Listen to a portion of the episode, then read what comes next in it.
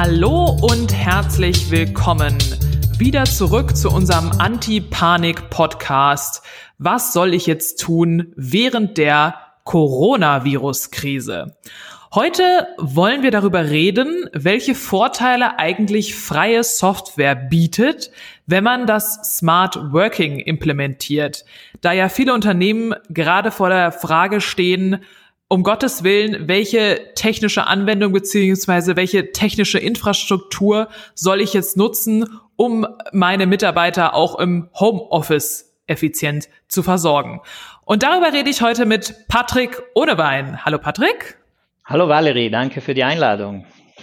Immer wieder gerne. Und er ist der sogenannte Head of Digital vom Neu Tech Park in Südtirol in Italien. Patrick, erklär doch mal, was der neue Tech-Park ist und was du so machst. Ja, der Neutech-Park ist ein Technologiepark in Bozen in Südtirol im Norden Italiens. Äh, wir sind ja eine deutschsprachige Region, deshalb kann ich mit dir auch auf Deutsch sprechen. Und, und das Ziel vom Neutech-Park ist es, Industrie und Wissenschaft, also Forscher und Entwickler von Unternehmen in einem Park äh, in Kooperation zu bringen. Äh, wir haben, wir sind ein junger Park, wir, uns gibt es jetzt circa zwei Jahre und äh, wir haben mittlerweile 800 äh, Personen am Park, äh, die gemeinsam Forschungs- und Entwicklungsprojekte umsetzen. Mhm. Und was machst du als Head of Digital? Ein Technologiefeld. Wir haben fünf Technologiefelder, die wir äh, verfolgen. Eines ist Lebensmittel, äh, dann haben wir grüne Technologien, wir haben Automotive Automation und ein Feld ist Digital. Und im äh, Bereich Digital unterstütze ich und äh, wir als Team unterstützen Unternehmen, neue Forschungs- und Entwicklungsprojekte im digitalen Bereich zu starten, sprich äh, neue digitale Produkte für den Markt äh, zu entwickeln. Genau, und diese sehr starke digitale Ausrichtung hat mich nämlich auch angezogen, hier nach Südtirol zu gehen. Ich bin Valerie Lux, ich arbeite derzeit als erste feministische IT-Unternehmensberaterin und da ich wusste, dass hier ein Coworking Space und so ein großer Technologiepark ist, habe ich mich auch entschieden, hier mich fürs erste im Norden von Italien niederzulassen. Aber Patrick, jetzt erkläre mir doch einmal, mit welcher Software ihr überhaupt arbeitet und warum ihr mit verschiedener Software arbeitet, weil du hast mir auch gerade im Vorgespräch gesagt, dass es notwendig sein sollte, dass jeder quasi selbst äh, frei entscheiden kann, ob er mit einem Linux-Betriebssystem, mit einem Apple macOS-Betriebssystem oder mit einem Windows-Betriebssystem arbeitet. Ja, genau. Also äh, am Markt gibt es heute ja drei große Player. Eines ist äh, Mac äh, von Apple, dann haben wir Windows von Microsoft und äh, Linux von der Free Software Community, von der Linux Community entwickelt. Und äh, es gibt Vor- und Nachteile bei jedem Betriebssystem. Wenn wir jetzt das äh, aus technischer Brille äh, beleuchten, aus sicherheitstechnischer Brille analysieren. Und es gibt einfach Benutzer, die äh, bestimmte Präferenzen haben. Jetzt, wenn man digitale Produkte entwickelt, das ist ja die Kernaufgabe, die wir hier äh, bei den Unternehmen sehen und auch begleiten, also neue Produkte für den Markt zu konzipieren, dann kann ich äh, den Markt nicht ignorieren, muss ich Produkte so entwickeln, dass sie auf möglichst allen, idealerweise auf alle dieser Betriebssysteme funktionieren und nicht ein Produkt entwickeln, das nur für einen dieser Player gut funktioniert und auf den anderen Playern nicht verfügbar ist, weil dann würde ich meinen Markt ja einschränken. Und aus der Sicht des Users, äh, der User, der heute äh, Lösungen sich anschaut und ankauft, der sucht äh, womöglich, wenn er äh, langfristig denkt, auch äh, Dienste und Lösungen, die auf alle diese Betriebssysteme funktionieren, so dass er nicht eingeschränkt wird, wenn er in Zukunft neue Geräte im Unternehmen kauft. Und das sind meistens äh, Web basierte, internetbasierte Lösungen, sprich nicht eine Anwendung, die ich jetzt auf dem Computer installiere, sondern ein, eine Anwendung, ein Dienst, den ich übers Internet nutze. Warum gibt es überhaupt drei verschiedene Betriebssysteme? ja, das ist wahrscheinlich historisch bedingt. Äh, es gibt äh, ja, es gibt unterschiedliche Unternehmen, die versuchen, den Markt äh, zu äh, kontrollieren und äh, Marktleader zu sein. Und äh, historisch äh, war der Kampf ja zwischen auch IBM hatte damals noch OS 2 und dann Linux und äh, Windows und so weiter. Und diese Vielfalt wird es immer geben, weil wenn es einen Marktleader gibt, dann wird es immer noch andere geben, die neue oder ein Konkurrenzprodukt auf den Markt bringen wollen. Ähm, bei freier Software ist das dann noch ein Schritt mehr. Äh, der große Unterschied zwischen nicht freier Software und freier Software ist ja der, dass jeder bei freier Software die Freiheit hat, die Software auch zu verstehen, zu analysieren, daraus auch zu lernen, wie diese Software funktioniert. Er hat aber auch die Freiheit, die Software zu verbessern, also die Software ähm, bestimmte Probleme der Software selbst zu lösen und auch diese Freiheit dann, äh, diese Software weiterzugeben. Also es ist eine Basis für Kreativität in der Informatik und daher auch sehr stark benutzt im Bereich äh, Forschung und Entwicklung. Denn wenn ich ein Forschungs- und Entwicklungsprojekt äh, entwickle, betreibe, dann, dann will ich natürlich offene Technologien einsetzen, weil diese offenen Technologien mir mehr äh, Flexibilität bringen, als mehr Flexibilität geben, als jetzt, äh, wenn ich alles proprietäre Blackboxes miteinander verbinde. Da habe ich viel weniger ähm, Innovationspotenzial als bei freier Software. Das bedeutet, also ich nehme, die, der Unterschied zwischen diesen drei Betriebssystemen ist, dass sie so, sogenannt Apple, MacOS und ähm, Windows sind proprietär, das heißt, es sind Angestellte, die werden bezahlt vom Microsoft oder vom Apple-Konzern, um diese Betriebssysteme herzustellen. Und bei Linux, bei dem dritten äh, Betriebssystem, dafür wird niemand bezahlt. Da gibt es eine Gemeinde von entwicklungsfreudigen Menschen, die einfach kostenlos in ihrer Freizeit dieses Betriebssystem warten, richtig?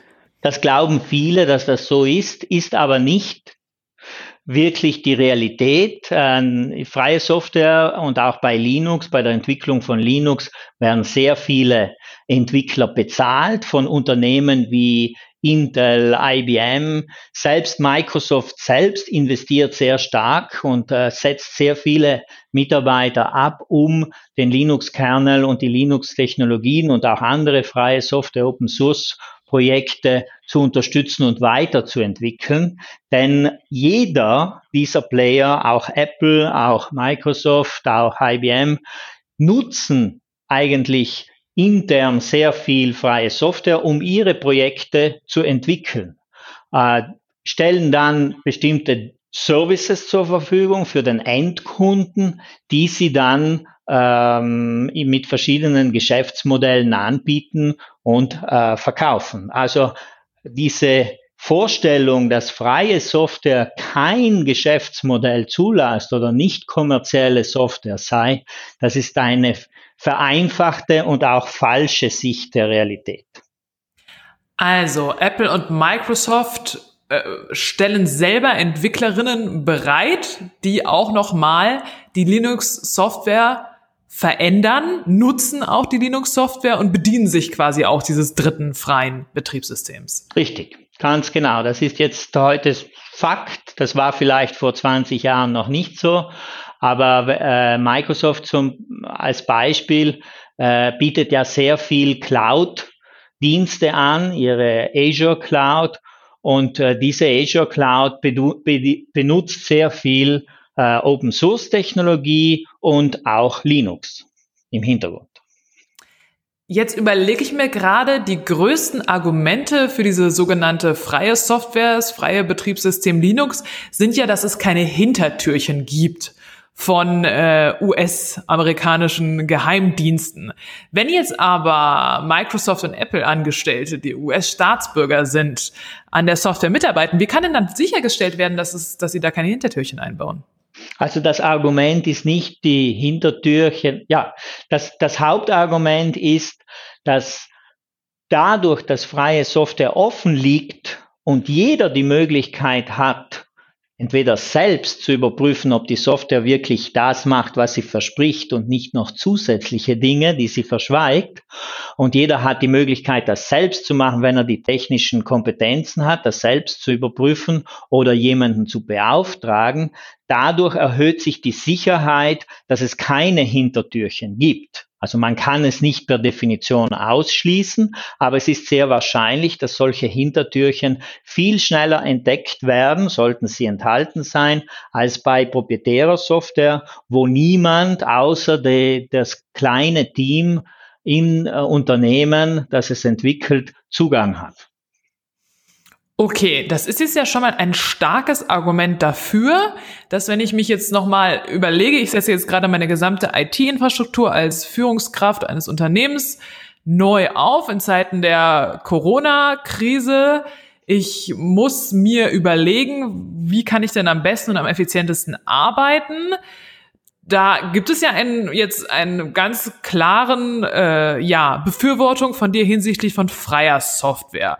Auf dem Markt sieht es ja derzeit anders aus. Sehe ich das richtig? Da arbeiten die meisten Unternehmen dann doch lieber mit proprietären Betriebssystemen wie Windows und Apple. Äh, ja, jein, also das ist jetzt sehr schwierig zu sagen. Also wenn wir jetzt den Vergleich machen, Windows, Mac und Linux als Betriebssystem auf dem, auf dem eigenen Laptop, auf dem eigenen Computer, ja, da stimmt das so, weil wenn wir jetzt äh, schauen, wie viel Anteil ist eigentlich Linux auf dem Server, da ist die Situation ganz anders. Da ist Linux sicherlich sehr vor, ganz vorne mit dabei. Äh, gibt auch sehr viele äh, in, Lösungen, technologische Vor Vorteile. Äh, und selbst Microsoft und die großen Player wie Google, Microsoft und Co. nutzen ja Linux auf dem Server. Äh, wenn jetzt ein eine Führungskraft sich entscheiden muss, die IT-Infrastruktur neu aufzusetzen, dann wird diese Führungskraft äh, wahrscheinlich oder wenn sie, wenn sie langfristig denkt, wahrscheinlich versuchen, Tools zu suchen oder Systeme zu integrieren, welche äh, der Führungskraft sehr viel Flexibilität und auch Freiheit, Entscheidungsfreiheit für die Zukunft bietet. Das heißt, die Führungskraft wird nicht Tools aussuchen, die nur auf einem spezifischen Gerät funktionieren, sondern die soll, die Tools sollen ja in Zukunft auf, auch auf die Mobil, weiterhin auf Mobiltelefone, äh, auf verschiedene Tablets, auf äh, äh, äh, Sprachassistenten in Zukunft und so weiter auch funktionieren können. Also offene Technologien, die offen sind auch für neue Innovation im, äh, im End Gerätebereich. Und deshalb wird die Führungskraft versuchen, so viel wie möglich auch auf freie Software zu setzen, denn die bietet am meisten Freiheiten. Okay. Eine klare Befürwortung von Patrick Ohnewein, Head of Digital vom Neu Tech Park, hinsichtlich freier Software, weil, so sein Argument, man damit am allermeisten tun kann. Sprich, da gibt es äh, die meisten Schnittstellen, da gibt es die meisten äh, ja, Lego-Steine, die sich zusammenbauen lassen, weil sie dann eben offen ist und eine riesengroße Entwicklerinnen-Community dahinter steht und man einfach viel mehr Prozesse effizienter sich abbilden lassen können mit Linux. Patrick, jetzt sag mir doch mal, äh, muss ich denn jetzt eigentlich ein Tech-Boy oder ein Tech-Girl sein, wenn es um die grafische Oberfläche geht. Also Linux ist ja so ein bisschen verschrien, dass man sehr viele Befehle eingeben muss, wenn man das Betriebssystem auf seinem hauseigenen Laptop organisiert. Stimmt das? Ist das nur was für Experten oder würdest du sagen, jeder kann Linux benutzen? Ich glaube, dass mittlerweile sind die Oberflächen relativ einfach zu benutzen. Äh, es gibt äh, ähm, ein, ein, eine Distribution. In Linux gibt es ja viele Varianten, die nennen sich Distributionen. Und eine Distribution, die sehr viel Benutzerfreundlichkeit äh, gebracht hat, ist sicherlich Ubuntu. Und die ist, äh, wird auch von Schulen benutzt. Also es ist äh, nichts jetzt extrem Schwieriges äh, äh von der Benutzeroberfläche. Was dann noch dazu kommt, ist, dass sich die Anwendungen immer mehr in das Web verlagern. Das bedeutet, der User ist es heute gewohnt, seinen Webbrowser zu öffnen, ob das Firefox ist, ob das Chrome ist, äh, und dann die Anwendungen direkt im Internet, im Web zu nutzen. Deshalb ist auch die Benutzerfreundlichkeit jetzt eigentlich überall ähm, recht ähnlich, würde ich sagen. Okay, das heißt, am Ende geht es gar nicht mehr um die Frage in dieser Krise, welches Betriebssystem nutze ich eigentlich, da sowieso alles im Browser stattfindet, sondern hoffentlich schließen die Server nicht, so dass das Internet überhaupt noch empfangbar ist. Das ist ein großes Thema. Das ist ein sehr großes Thema, wenn man einen Service heute im Internet abonniert und nutzt für die Arbeit äh, stellt sich die Frage, was passiert, wenn alle Unternehmen auf dasselbe Pferd setzen, dasselbe, denselben Service äh, abonnieren, wird dieser Service dann mit der Qualität, mit der Geschwindigkeit, wie wir den, uns den erwarten, äh, zur Verfügung stehen? Oder wird dieser Service unter dieser äh, äh, Last dann eingehen. Ne? Und hier ist auch wieder sind interessante Modelle äh, wie beispielsweise Nextcloud, ein Projekt aus, wo der, der Hauptentwickler, das Hauptentwicklerteam in Deutschland sitzen.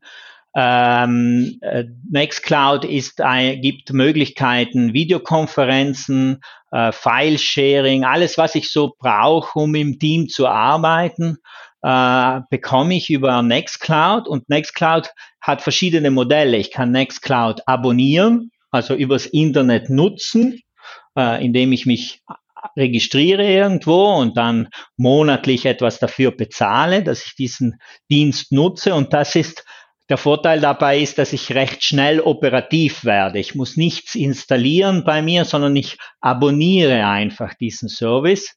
Wenn ich dann aber in Zukunft sehe, dass der Service zentral nicht ähm, die, die, die Geschwindigkeit äh, liefert, die ich benötige, dann kann ich entscheiden, mir Nextcloud direkt auf einem Server vom Unternehmen zu installieren oder installieren zu lassen. Und so habe ich meinen dedizierten, einen privaten Nextcloud-Server. Und das ist ein interessantes Modell, wo ich recht schnell starten kann, weil ich diesen Service abonniere, aber trotzdem die Freiheit habe, auch unabhängig zu werden und die Daten in mein Unternehmen zu bringen und komplett den Service für mich exklusiv zu haben. Das finde ich einen sehr interessanten Hinweis von dir, gerade in Zeiten der Krise. Ich muss keine, nicht umständlich mit meinem IT-Administrator, der gerade wegen dem Coronavirus zu Hause sitzt, eine gesamte IT-Infrastruktur neu aufbauen. Ich kann sie einfach abonnieren. Das ist ja großartig. Ähm, jetzt stelle ich mir aber natürlich noch die Frage, wenn jetzt auch von den verschiedensten Serverzentren in Europa auf einmal alle Mitarbeiter in Quarantäne sind und alle vom Coronavirus betroffen, kann ich dann überhaupt auf diese Web-Services zugreifen? Oder habe ich dann nicht vielleicht auch, äh, besteht die Möglichkeit, dass ich technische Verzögerungen habe? Weil einfach die Wartung von der IT-Infrastruktur, von der Zentral nicht mehr aufrechterhalten werden kann. Also das, du sprichst hier das allgemeine Problem an, äh, wird das Internet überhaupt noch funktionieren? Nicht? Wenn das Internet gar nicht mehr funktioniert, weil unsere Telcos äh, Schwierigkeiten bekommen und die Verbindung einfach nicht da ist, dann habe ich äh, entweder den Server direkt bei mir, also im lokalen Netzwerk, äh, oder äh, da mache ich aber wahrscheinlich kein Homeoffice, ne? oder sonst mhm. wird es einfach technisch nicht funktionieren. Aber wenn es so weit kommt, dann fragt, dann werden auch andere Infrastruktur Dienstleistungen wie äh, Strom und andere äh, wahrscheinlich nicht mehr funktionieren. Also Internet ist heute mittlerweile Basis, die man schon voraussetzen kann, außer es gibt wirklich eine sehr, sehr große Krise, die wir zum Glück noch nicht haben. Ja, aber gerade jetzt haben wir ja gesehen, was eine Disruption ein kleiner Virus alles auslösen kann. Ich finde, wir müssen uns auf das Schlimmste gefasst machen, aber das heißt nicht, dass wir die Hoffnung verlieren sollten. Ich bedanke mich bei Patrick Ohnewein, Head of Digital vom Neu Tech Park. Vielen Dank, dass du da warst, Patrick. Vielen Dank für die Einladung. Dankeschön. Und ich bin Valerie Lux, IT-Journalistin und berate feministisch Unternehmen mit der Aufsetzung von sozialer IT-Infrastruktur. Vielen Dank und ich hoffe, ihr hört auch beim nächsten Mal wieder mit rein unserem Anti-Panik-Podcast.